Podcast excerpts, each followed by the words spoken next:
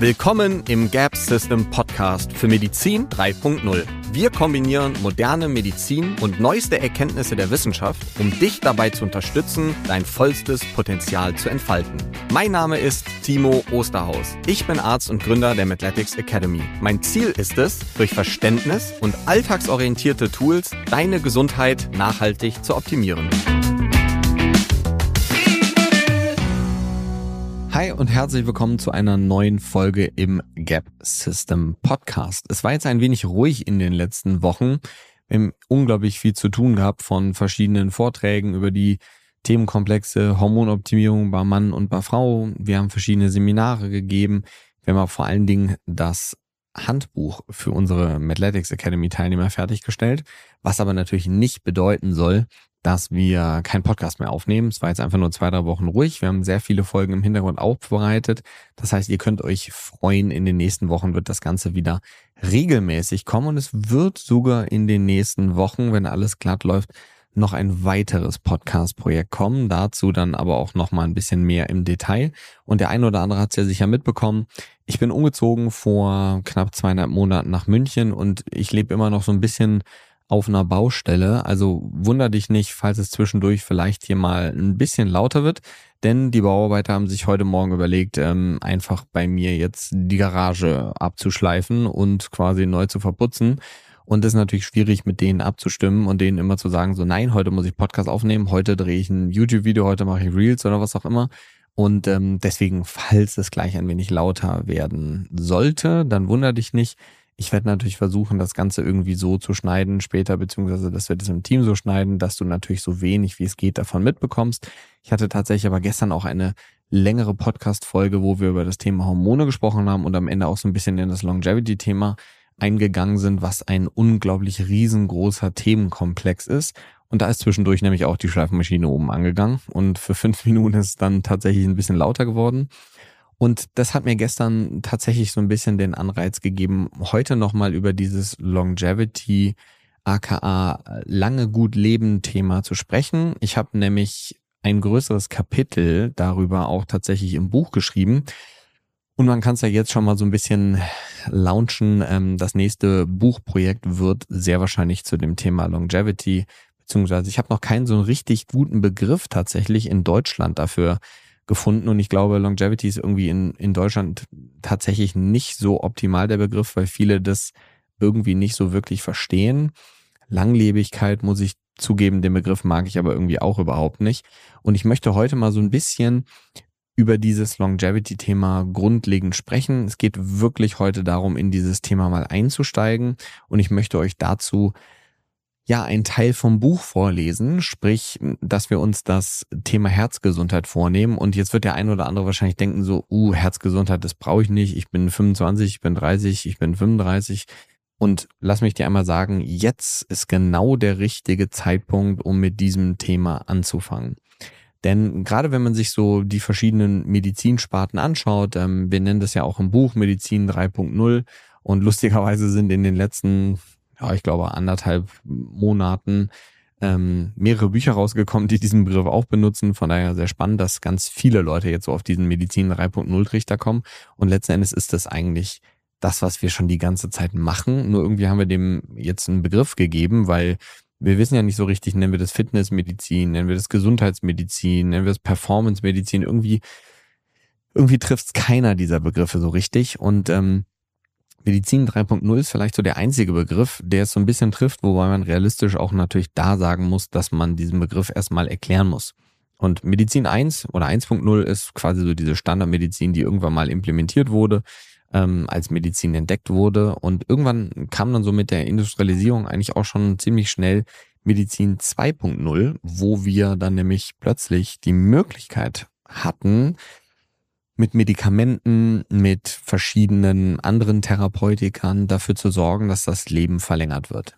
Das Problem ist tatsächlich nur, und das ist ja was, was wir ehrlicherweise wahrscheinlich alle irgendwo wollen, dass wir länger leben, weil wir unser Leben genießen wollen, zumindest die Menschen, die ein sehr fulfilling Life quasi haben, also ein sehr, wie sagt man, erfüllendes Leben haben. Und ähm, Ja, und das ist natürlich so, dieser Alterungsprozess ist tatsächlich etwas, was irgendwo eine Rolle spielt. Und wenn man sich jetzt mal sich selber vorstellt, was, was machst du gerade? Also, was, was liebst du zu tun? Für den einen ist es vielleicht Tennis spielen, für den anderen ist es vielleicht ein Podcast aufnehmen, wie für mich zum Beispiel.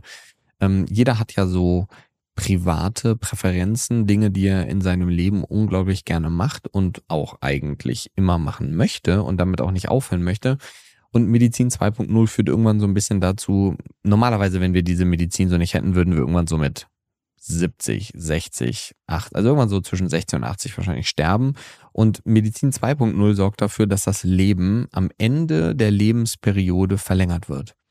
Das Problem ist nur, dass wir dann nicht mehr die Lebensqualität haben, die wir eigentlich gerne hätten. Das heißt, ich könnte keinen Podcast mehr aufnehmen oder jemand anderes könnte kein Tennis mehr spielen. Und das ist meiner Ansicht nach nicht das Leben, was man sich wahrscheinlich langfristig vorstellt oder was man sich für sich selber wünschen würde.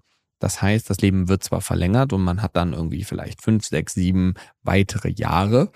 Das Problem ist aber, dass die Lebensqualität häufig nicht die ist, die wir eigentlich anstreben. Und da kommt Medizin 3.0 ins Spiel. Denn Medizin 3.0 ist eigentlich die Art Medizin, die dafür sorgt, dass wir länger leben, aber gleichzeitig auch eine hohe Lebensqualität haben. Und wenn man sich jetzt hinsetzt und sagt, okay, der eine nennt das Medizin 3.0, der andere nennt das Longevity, der andere nennt es irgendwie Langlebigkeit, der andere nennt es irgendwie Überleben, also nicht nur Überleben, sondern das ist ja so ein bisschen abstrus, dieser Begriff, habe ich tatsächlich auch überlegt, ob ich das neue Buch so nenne, aber irgendwie, also falls ihr Ideen habt für so einen Titel oder auch für Begrifflichkeiten in dem Kontext, schreibt mir das sehr, sehr gerne mal bei Instagram. Ähm, Doc Timo Osterhaus einfach kurz schreiben und äh, da würde ich mich sehr freuen drüber.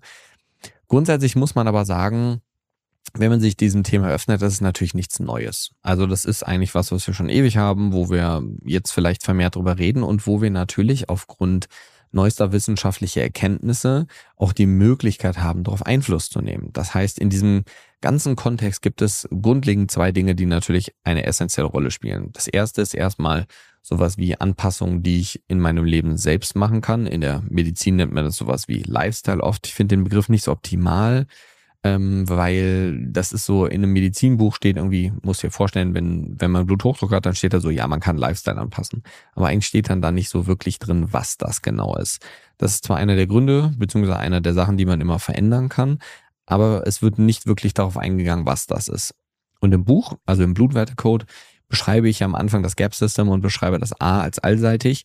Und da geht es zum Beispiel um das Thema Regeneration, sprich Schlaf. Ganz, ganz, ganz, ganz, ganz essentieller Punkt, wenn es ums Thema Longevity, Gesundheit, ähm, aber auch zum Beispiel ums Thema Hormone geht. Zweiter Aspekt ist das Thema Ernährung.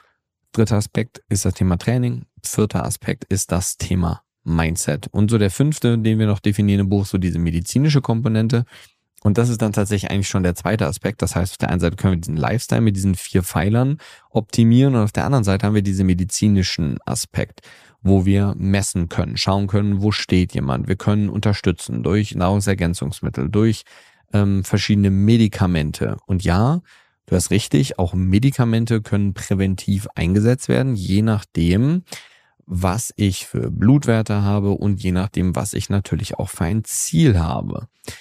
Und das ist so der größte Unterschied, würde ich betiteln anhand dieses Longevity-Themas, ähm, was man im Vergleich zur Medizin 2.0 oder auch zu der klassischen Schulmedizin, die wir so kennen, dass wir hier nicht erst anfangen, etwas zu optimieren, wenn ich ein Problem habe, sondern ich fange an, etwas zu optimieren, was ich optimieren kann, ohne dass ich schon ein Symptom habe.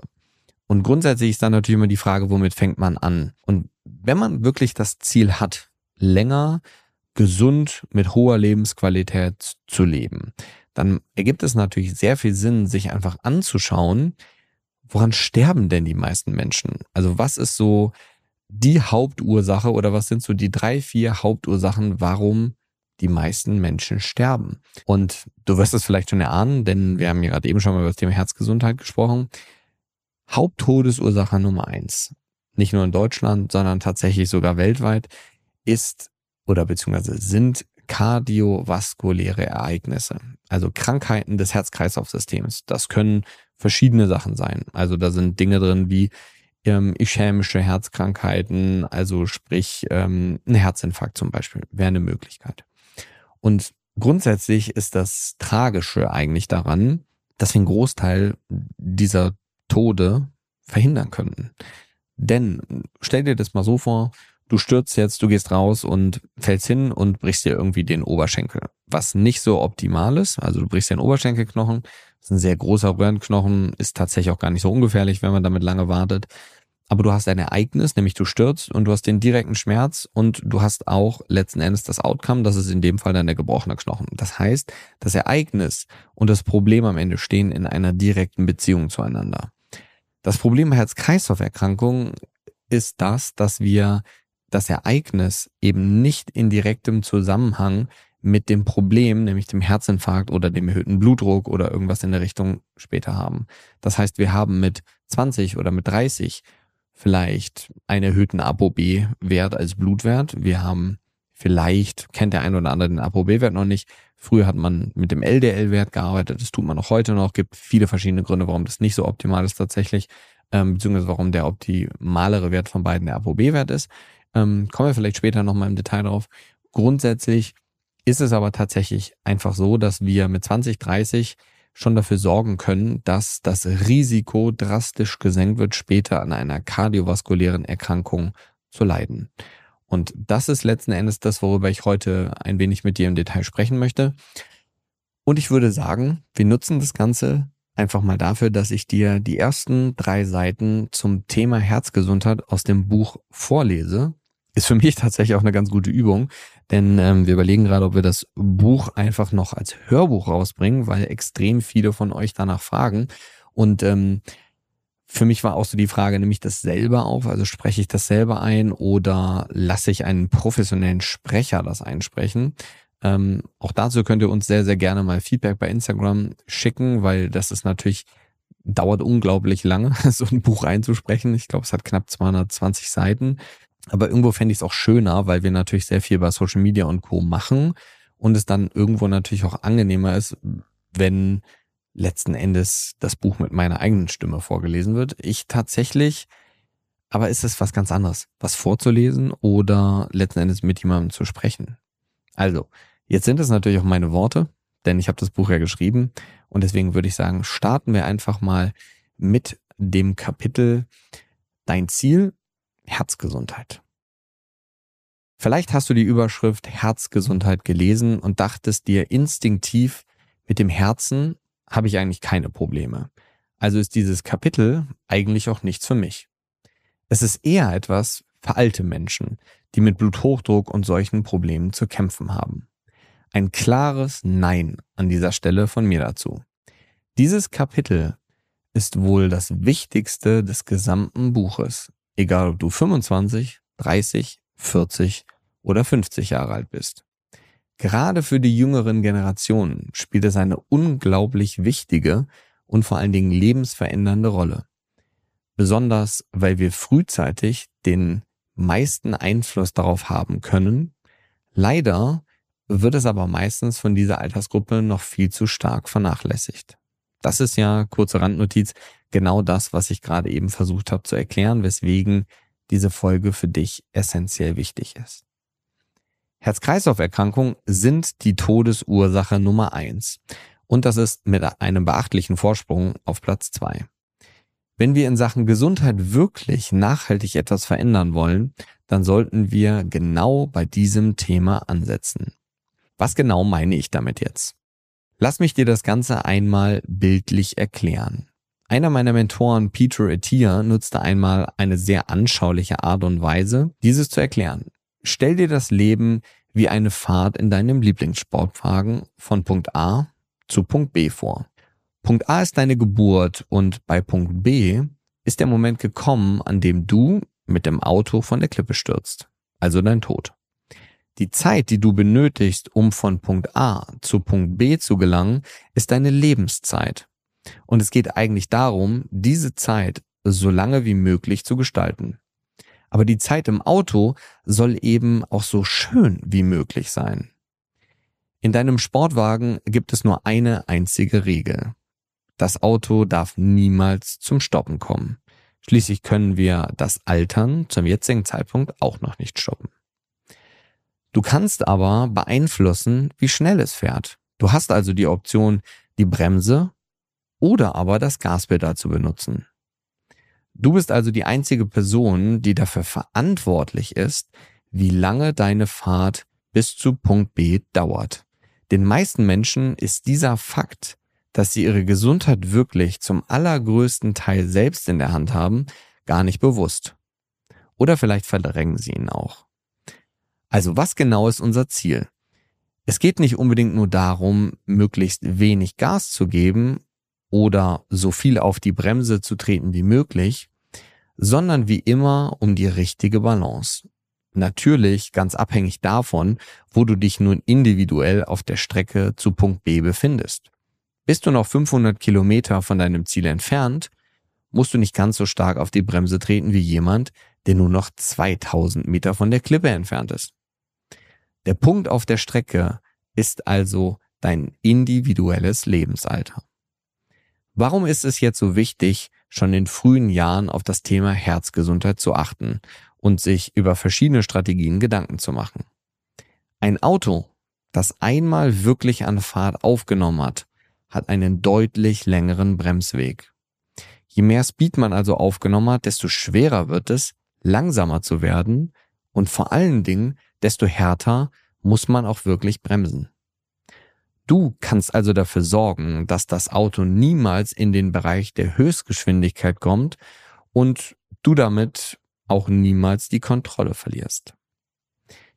Welche Dinge sind denn nun, wie man es umgangssprachlich nennt, der Bleifuß fürs Gaspedal? Die wahrscheinlich größten Treiber für Herz-Kreislauf-Erkrankungen sind Rauchen, Bluthochdruck und das eben genannte ApoB als direkter Blutwert. Natürlich spielen noch viele weitere Dinge wie chronische Entzündungen, Ernährung, Bewegung und Schlaf eine entscheidende Rolle. Aber diese drei sind meiner Meinung nach und der Meinung vieler Experten nach mit dem Haupttaktgeber verbunden. Was haben alle drei gemeinsam? Sie können von jedem direkt beeinflusst werden. Mit dem Rauchen kann man aufhören. Den Bluthochdruck kann man senken, sei es durch Lifestyle-Anpassungen wie Sport, Ernährung, Körpergewichtsreduktion. ApoB kann man im Blut messen und ebenfalls durch Lifestyle-Anpassungen und eventuell Medikamente beeinflussen. Die Anpassungen sind dann also wiederum das Treten auf die Bremse. Das Tückische an kardiovaskulären Erkrankungen ist das Stadium, bevor sie zum wirklichen Problem werden. Kennst du jemanden, der dir erzählt hat, dass er seinen Bluthochdruck gespürt hat, bevor er da war? Wie eine Erkältung, die man eventuell schon am Vorabend spürt? Die Antwort wird sehr wahrscheinlich Nein lauten, denn meistens bemerkt man sie erst dann, wenn es schon zu spät ist. Es ist aber niemals wirklich zu spät, um auf die Bremse zu treten. Nur kann es eben sein, dass man umso radikalere Veränderungen braucht, je weiter fortgeschritten die Probleme sind.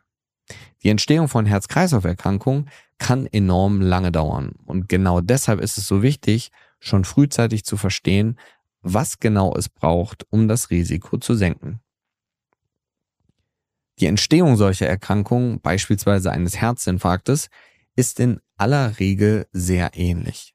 Die Ursachen sind zwar multivalent, aber zumeist haben wir eine Kombination aus chronischen Entzündungen und einer erhöhten Anzahl an Cholesterintaxis, den sogenannten Lipoproteinen. Diese erhöhten Cholesterintaxis, insbesondere die vom Typ ApoB, führen zur Arteriosklerose. Was ist das? Dir fallen dazu sicher die Stichwunde Plaqueansammlung oder verkalkte Gefäße ein. Zudem bewirken diese Cholesterintaxis in einer Art und Weise, die uns nicht 100%ig bekannt ist, eine Veränderung der inneren Schicht der Gefäße des Endothels. Diese Schaden der inneren Gefäße bzw. der inneren Gefäßwand macht es dann den Taxis, in denen Cholesterin transportiert wird, wiederum einfacher, dass sie sich an die Wand der Koronararterien binden können. Danach entsteht in einem komplexen Mechanismus des Immunsystems mit Makrophagen, Schaumzellen und eben dem Cholesterin, die Arteriosklerose. Diese wird dann immer größer. Wenn sie zu groß geworden ist, wird der Teil des Organs, in dem Fall das Herz, dahinter nicht mehr richtig durchblutet und es kommt also zum akuten Sauerstoffmangel. Diese Situation gilt es zu vermeiden bzw. zu verhindern und deswegen versuche ich dir gleich das notwendige Toolkit von Blutwerten an die Hand zu geben.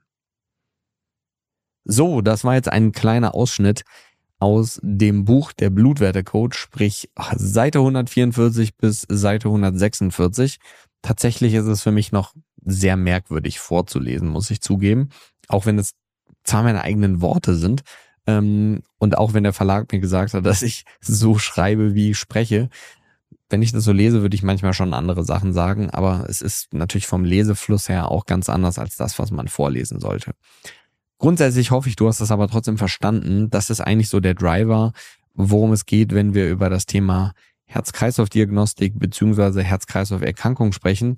Denn es ist meiner Ansicht nach eines der größten Probleme, welches wir in der Schulmedizin haben, dass wir uns wirklich erst hinsetzen, wenn wir ein Problem haben. Und es ist eigentlich realistisch betrachtet auch ziemlich unlogisch. Denn wir sind in Deutschland und ich sage das nochmal ganz bewusst dazu, weil das trotzdem irgendwie immer falsch verstanden wird. Es geht hier überhaupt nicht darum, irgendwie Ärzte schlecht zu machen und irgendwie Bashing zu betreiben, auch wenn mir das irgendwie immer wieder Leute vorwerfen.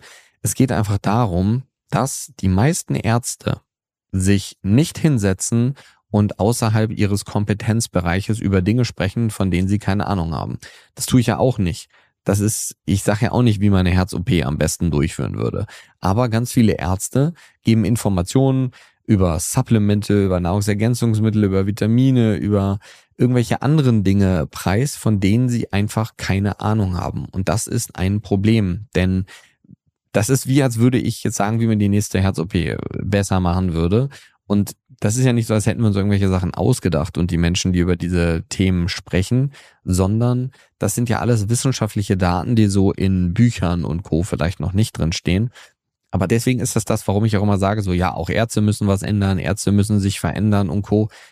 Das gilt natürlich niemals für alle. Ne? Das sollte logischerweise klar sein. Aber das gilt für die Mehrheit. Definitiv. Und das ist auch so, wenn wir sprechen ständig nur über irgendwelche Nebenwirkungen von irgendwelchen Dingen, aber es wird überhaupt nicht darüber geredet, wie positiv Dinge auch sein können. Gerade wenn ich mir so ein, vor ein paar Wochen war wieder so ein Riesenartikel im Spiegel, Nahrungsergänzungsmittel können auch tödlich sein und ja, genau, das kann Wasser auch. Also das ist, da, da müssten wir auch auf eine Wasserflasche draufschreiben. Bitte nicht einen ganzen Kasten trinken, weil dann stirbst du. Ich finde, das entwickelt sich in so eine sehr schwierige Richtung. Da wollte ich jetzt tatsächlich auch gar nicht hin. Ich sage das aber nochmal dazu, dass hier natürlich nicht alle Ärzte gemeint sind. Es geht auch nicht darum, Ärzte schlecht zu machen, sondern es geht darum, dass diese Gesundheitsmedizin oder Medizin 3.0 oder wie man sie nennen möchte, dass die von Schulmedizinern nicht wie mir, sondern den, ich nenne sie jetzt mal normalen Schulmedizinern, akzeptiert wird. Denn das ist eine Art und Weise der Medizin, die das System nicht nur braucht, sondern auch fordert und vor allen Dingen das System, wie wir es momentan haben, auch entlasten würde. Denn wie viele Menschen liegen mit chronischen Problemen auf irgendeiner Station im Krankenhaus, wo die Ärzte überfordert sind, nach Krankheiten suchen, dann irgendwelche Sachen finden, die vielleicht aber gar nicht das Problem sind und man aber nicht nach den Ursachen der Probleme sucht. Und jetzt werden die meisten Ärzte, die das haben, wahrscheinlich sagen, so, ja klar, man sucht immer nach den Ursachen so. Nee, tut man oft nicht. Also man sieht den erhöhten Zucker, man sieht den Herzinfarkt, man sieht irgendwie die erhöhten Cholesterinwerte und so. Genau, dann senkt man die. Jetzt ist aber die Frage, warum ist das so? Also geht man da mit einem Ernährungsplan raus oder mit einer Anpassung? Ja, manchmal natürlich. Aber wie gesagt, seltenst spielt die wirkliche grundlegende Ursache eine Rolle und ist auch logisch, weil das natürlich im Alter dann, und das ist ja genau das Thema, worüber wir gerade reden, wir können die Ursache zwar beheben, aber wenn jemand halt 70 ist und hat seine ersten zwei Stents bekommen, weil er einen Herzinfarkt hatte, dann können wir an die Ursache rangehen, aber das wird halt nicht mehr viel bringen. Und das ist genau das, worum es bei diesem Herzgesundheitsthema auch geht dass ich meine, jeder von uns, ich war am Wochenende auf dem Function Training Summit, Ähm, war ein total tolles Wochenende, wo ich verschiedene Hormonvorträge gehalten habe.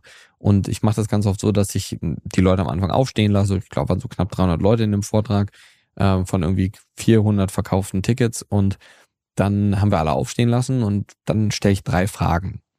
Und bei mir ist es dann so, die Leute sollen stehen bleiben, wenn sie die Frage mit Ja beantworten und wenn sie die Frage mit Nein beantworten, sollen sie sich hinsetzen.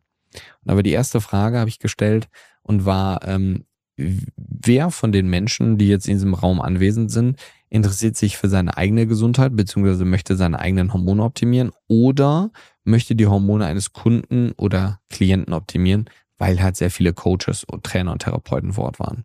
Sind alle stehen geblieben. Logisch. Frage zwei: Wer trägt einen Fitness-Tracker? Ich würde mal schätzen, 30 Prozent haben sich hingesetzt. Also 70 Prozent sind stehen geblieben. Das heißt, wir bedienen uns eines Tools, was ich auch sehr schön finde und auch sehr spannend finde, wo wir aber aus den wissenschaftlichen Daten wissen, dass es nicht so valide ist, wie wir es gerne hätten tatsächlich. Wir messen so eine HFV und all solche Sachen, am besten in der letzten Schlafphase und Co. Und ja, das sind Daten, die sind super. Ich habe zwei Fitness-Tracker an, um mir die Daten anzuschauen und ich trage meinen Whoop zum Beispiel schon seit knapp sechs Jahren. Ähm, und ich finde es unglaublich spannend und unglaublich toll, mit den Daten zu arbeiten. Und jetzt kommen wir zur dritten Frage und da habe ich gefragt, wer kennt denn seinen freien Testosteronwert?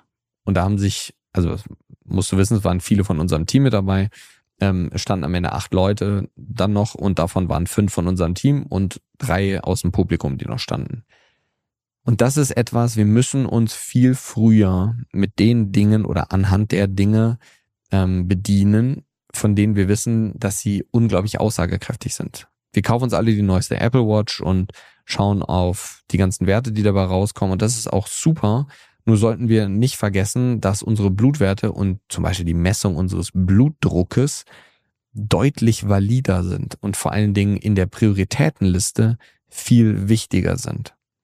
Das ist so wie wenn du mit jemandem irgendwie Ernährung durchgehst und du überspringst das Thema Makronährstoffe, sondern du fängst direkt bei Mikronährstoffen an. Makronährstoffe sind erstmal wichtiger. Kalorien sind erstmal entscheidender. Die anderen Themen sind nicht unentscheidend und nicht unwichtig. Aber es gibt trotzdem eine Hierarchie beziehungsweise eine Prioritätenverteilung oder eine Art Pyramide. Und das muss man sagen, ist gerade wenn es um Measuring, also ums Messen von einem selbst geht, sollte man erstmal seine eigenen Blutwerte kennen. Und auch da ist es so, wir sind unglaublich fortschrittlich. Nicht nur in Deutschland, was Medizin angeht, Amerika ebenfalls, aber Deutschland ist schon echt. Also wenn man sich Medizin anschaut, wir sind unglaublich gut. Das einzige Problem ist, dass wir halt akutmedizinisch unglaublich gut sind. Also früher ist jemand an einem Herzinfarkt gestorben. Wenn jemand jetzt zeitig in die Notaufnahme kommt, dann stirbt man nicht mehr. Einfach und überspitzt gesagt. Das heißt, wir haben extrem viele akutmedizinische Modelle, nur wenden wir diese Modelle alle auch auf chronische Probleme an und teilweise leider nicht auf diese präventive oder diesen Longevity oder Medizin 3.0 Ansatz. Das heißt, übertragen auf das Thema Herz-Kreislauf-Erkrankungen. Wir messen bestimmte Blutwerte erst ab dem Zeitpunkt, wo ich statistisch gesehen weiß, dass die Probleme auch auftreten.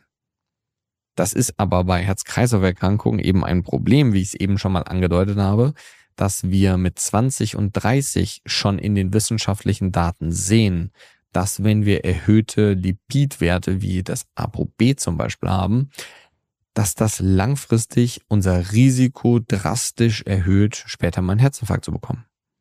Und bei Bluthochdruck genau das Gleiche.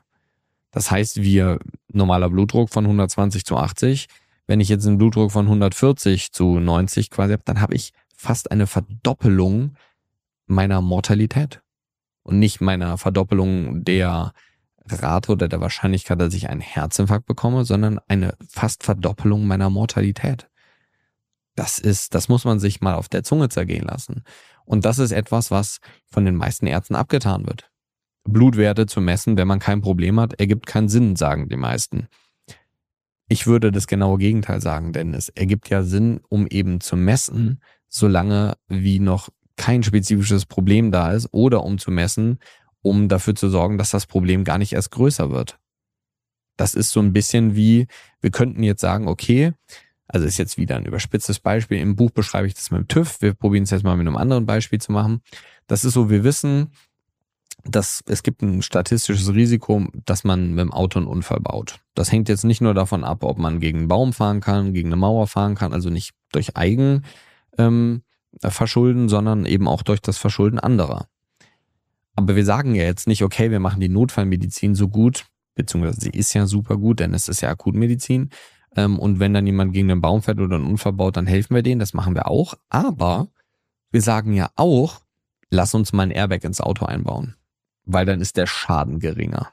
Und genau das Gleiche können wir in dieser fortschrittlichen Medizin, die wir haben, auch machen. Wir können Blutwerte messen, wir können ApoB beispielsweise messen und das ist der Wert, den jeder wirklich von sich mal kennen sollte.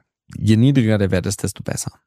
Es gibt noch ganz viele verschiedene andere Werte, will ich nicht im Teil drauf eingehen, weil das wirklich so ein bisschen eine Folge sein soll, wo wir dieses Thema mal antriggern und mal schauen, wie ihr darauf reagiert, wie spannend ihr das findet weil ich könnte da jetzt zehn Stunden drüber reden. Ich finde, das ist ein unglaublich spannendes Thema und auch ein Thema, was uns langfristig sehr, sehr, sehr weit bringen wird. Und ich würde unglaublich gerne in Zukunft viel, viel mehr Single-Folgen machen hier auf dem Podcast, wo ich dann in die wissenschaftlichen Daten ganz tief einsteige.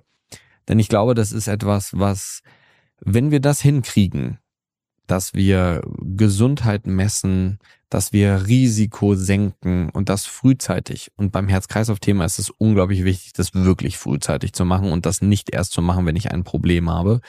Dann denke ich, werden wir wirklich etwas verändern.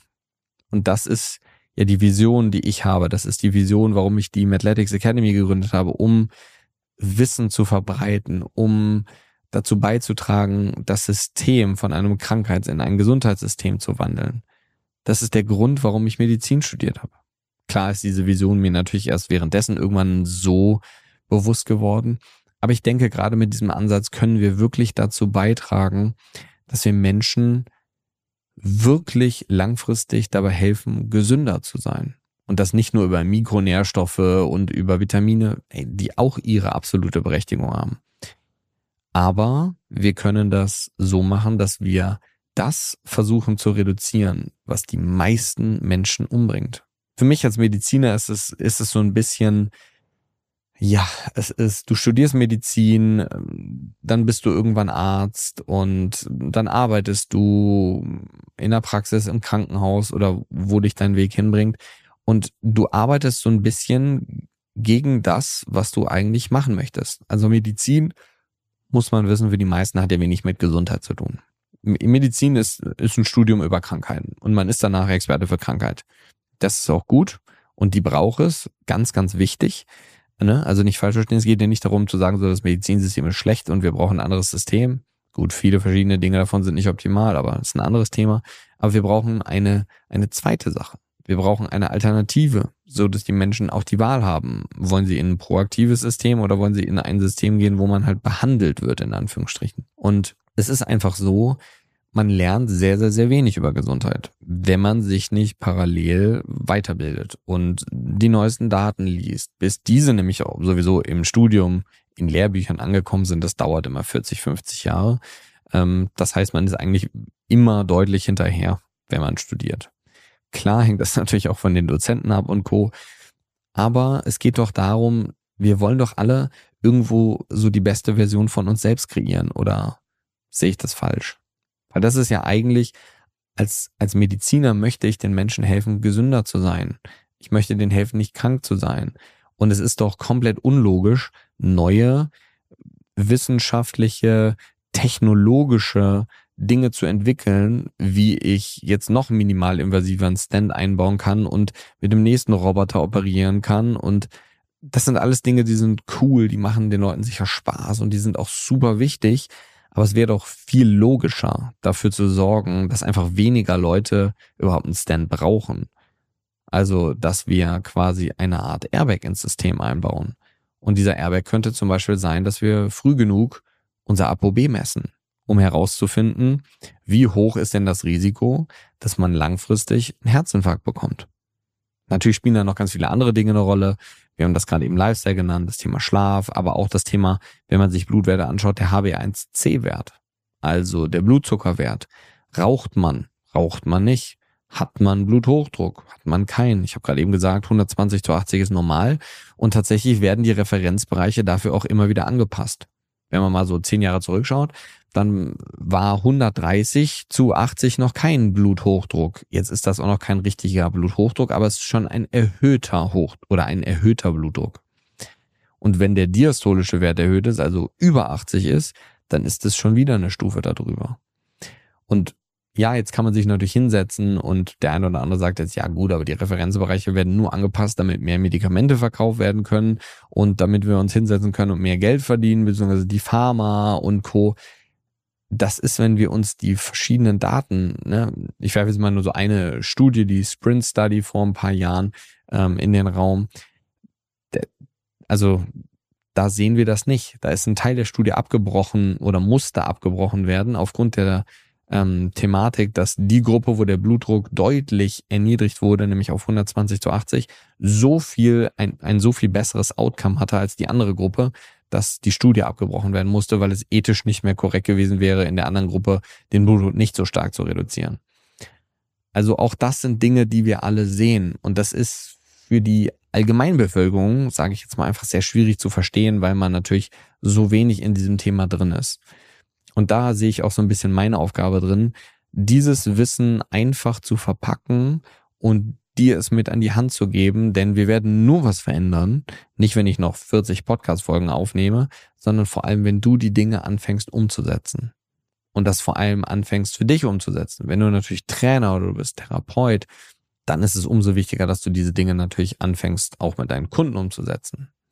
Und ich denke, die meisten Leute, ich weiß nicht, ob das jetzt für die meisten gilt, die den Podcast hören, die denken immer noch, dass der Gesamtcholesterinwert das ausschlaggebend ist. Damit sind auch die meisten Studien gemacht. Absolut richtig. Aber das ist einfach nicht das Aussagekräftige. Das ist so wie, als würden wir uns hinsetzen und als wäre der Gesamttestosteronwert ausschlaggebend. Ist ja tatsächlich auch nicht. Ist jetzt ein ganz anderes Thema. Aber wenn wir Gesundheit und vor allen Dingen Blutwerte und Co. verstehen, dann haben wir die Möglichkeit, nicht nur ich, sondern wir als Bevölkerung, haben wir die Möglichkeit, wirklich etwas zu verändern. Und das sollte jetzt einfach mal eine Folge sein, um dir zu zeigen, dass es ganz andere Themen noch gibt, über die ich unglaublich gerne sprechen würde. Und ich würde mich wahnsinnig freuen, wenn du mir Feedback gibst und mir einfach bei Instagram eine kurze Nachricht schreibst und mir sagst, ob das ein Thema ist, was du dir wünschen würdest, wo wir mehr und mehr ins Detail einsteigen. Das tun wir tatsächlich bei Instagram und Co. ja auch schon. Ähm, aber ich würde super, super gerne noch viel mehr in dieses Longevity-Thema einsteigen, denn ich denke, gerade in dem Alter, in dem auch ich mich befinde, mit jetzt meinen 35 Jahren. Und wenn wir uns so die Leute anschauen, die uns folgen, haben wir auch so Altersgruppe roundabout Anfang 20 bis Anfang Mitte 40. Das ist genau die Gruppe, wo wir jetzt anfangen müssen, umzudenken, wo wir anfangen müssen, neue Wege zu gehen, die so in den letzten Jahren noch nicht gegangen sind, wenn wir das Ziel haben, wirklich etwas zu verändern. Also in dem Sinne, ganz bewusst gewählt, dass die Folge jetzt nicht äh, diesen zeitlichen Rahmen total sprengt. Falls du das Buch noch nicht gelesen hast und das hat dich so ein bisschen inspiriert, dann schau dir das gerne mal an. Das ist der Blutwertecode. Ist tatsächlich, weil es so viele Leute von euch gefeiert haben, nach vier Tagen auch schon Spiegel-Bestseller geworden. An dieser Stelle auch nochmal vielen, vielen Dank von mir an dich, falls du das Buch schon gekauft hast und mich damit unterstützt hast. Für mich ist es immer noch komplett surreal, dass wir einfach ein Buch geschrieben haben und das ist jetzt irgendwie auf der Spiegel-Bestsellerliste das war der Traum, aber ich hätte ehrlicherweise nicht mal davon geträumt, dass das wirklich passiert. Ähm, also von daher vielen, vielen Dank für das Vertrauen, was ihr mir, was ihr uns, dem ganzen Team gegenüberbringt. Und ich sage ganz bewusst uns, denn wir haben mittlerweile auch ein eigenes Research-Team, die uns unterstützen, die in der Mathletics Academy arbeiten die dafür sorgen, dass wir einfach ganz, ganz viele Daten, vor allem ganz viele moderne Daten haben, weil das natürlich irgendwann, wenn man in ganz vielen Themen drin ist, den Rahmen springt, dass nur ich jeden Tag irgendwie mich mit modernen Dingen umgebe, beziehungsweise neue Studien lese und dafür braucht man einfach mehr Menschen. Und das ermöglicht ihr. Und dadurch können wir euch natürlich deutlich, deutlich mehr zurückgeben, wie das wir jetzt zum Beispiel das Handbuch für die Health Coach Ausbildung geschrieben haben, wo alleine von zehn Modulen das Blutmodul, ich habe es heute fertiggestellt, 130 DIN A4 Seiten lang ist, was nochmal deutlich mehr ins Detail geht als dann ähm, das Buch, der Blutwertecode, äh, weil es ja wie gesagt für Trainer und Therapeuten spezifisch ist. Also vielen, vielen Dank fürs Zuhören. Lasst mir sehr, sehr gerne Feedback bei Instagram da. Und ansonsten wünsche ich dir erstmal einen ganz, ganz tollen Tag und bis dahin, dein Timo.